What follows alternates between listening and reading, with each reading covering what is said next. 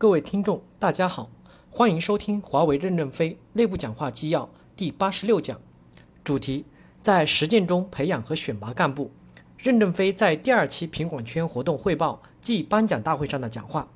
接上文，第三部分，共享资源的创新才是真正的创新。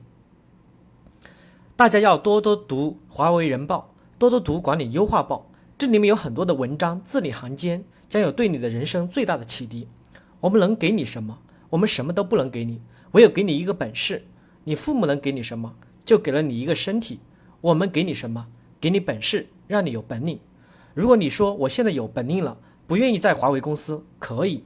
华为实行自由雇佣制嘛？你要离开华为公司，是因为你有了本领，你还是能够被别人雇佣嘛？但是你在华为工作的这段时间就应该认真工作，公司会给你一个应得的合理的报酬。我认为。你在华为的大路上会得到不断的成长。华为今年的计划销售额是一百六十个亿，去年我们完成了八十九点三个亿的销售额，实际回收货款是六十个亿。按六十个亿的计算，我们交纳了四点七亿的增值税和所得税，交纳了二点六个亿的进口各项税款。应该说，我们对国家有很大的贡献。今年我们可能会达到一百六十个亿左右，因为我们已经有了几个新的增长点。如果我们在今年小改进大奖励中，一个是提高了我们产品的质量，二个是提高了我们的工作效率，三个是降低了我们的成本，那么我们的市场竞争力就会进一步的大大提高。如果我们把航空公司的机票拿来给大家发工发发工资发发奖金，大家将会有多大的收益？但是由于你们的产品质量不好，大家涨工资的钱都花在了维修维修的机票、酒店的费用中去了。但是你们在这个 QCC 圈活动中漏下的那个零点三一个故障点，不知道需要有多少飞机票来补偿。我们飞来飞去的去维修，去修机，修的是什么？就是当时因为你马虎的一个焊点。正是这一个焊点，使我们花出去将近一千倍、一万倍的价值。所以，我们现在在工作中的每一项改进，都直接关系到公司的生死存亡之命运。大家会想，这公司跟我没有关系，我就是打工的。但是如果总以这种打工仔的观念来想问题，你就没有跟公司建立起一种生死与共的命运观念。我认为这一点一定要向日本人学习，一定要向德国人学习，学习他们那种一丝不苟、踏踏实实的实干精神。不是有句口号“车到山前必有路，有路必有丰田车”吗？人家怎么能不自豪呢？那么我们公司敢说一句“有人的地方就有华为的产品”吗？我们现在还不敢，即使是在中国。我们现在还不是处于一个很好的状态，要到世界各国去，谁卖我们的账呢？大家也很明确，华为的通信产品技术事实上好过西门子，但是为什么西门子没有我们这么多的销售人员，却有跟我们相差不大的销售？他们的产品稳定，问题少呀，而华为公司产品不够稳定，而且中央研究部不大愿意参加 QCC 活动啊。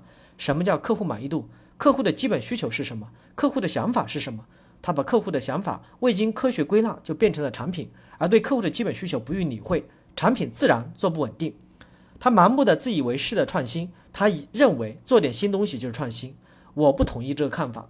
我刚才看了向日葵圈，他们就是创新啊，因为把一个不正确的东西，把它不正确率大幅度下降了。他们付出了巨大的努力，找到了里面的规律，就是创新。特别是我们研发系统，一个项目经理上台以后，生怕别人分享他的成果。因此，就是说，所有这个产品的所有东西都是他这个项目组研究的。那我就给中央研究部的干部、干部部说一句话：像这样的人不能享受创业创新奖，不能因为创业创新就给他提升晋级，而且他不能做项目经理，他实在幼稚可笑。华为公司拥有资源，你至少要利用到百分之七十以上的才算创新。每一个新项目下来，就应当是拼积木，只有最后那一点点才是不一样的，大多数基础都是一样的。由于一些人不共享资源的创新，导致我们很多产品进行了大量的重复劳动，根本就不能按期投产，而且投产以后不稳定。上一次我看了中央研究部有一个组织奖，这一次看来还有一个 BOM 清单中式水晶组组的奖，所以我想我们很快要开展一个什么叫核心竞争力，什么叫做创业，什么叫创新的大讨论。我希望每个人都要发言，特别是你们做了小改进的。你光看他搞了一个新东西，那不是创新。我刚才讲了研发系统，有些项目研发的时候，连一个简单东西都自己开发，成本很高，它不是创新，它是消耗，浪费了公司的宝贵资源。一个大公司最体现降低成本的措施就是资源共享。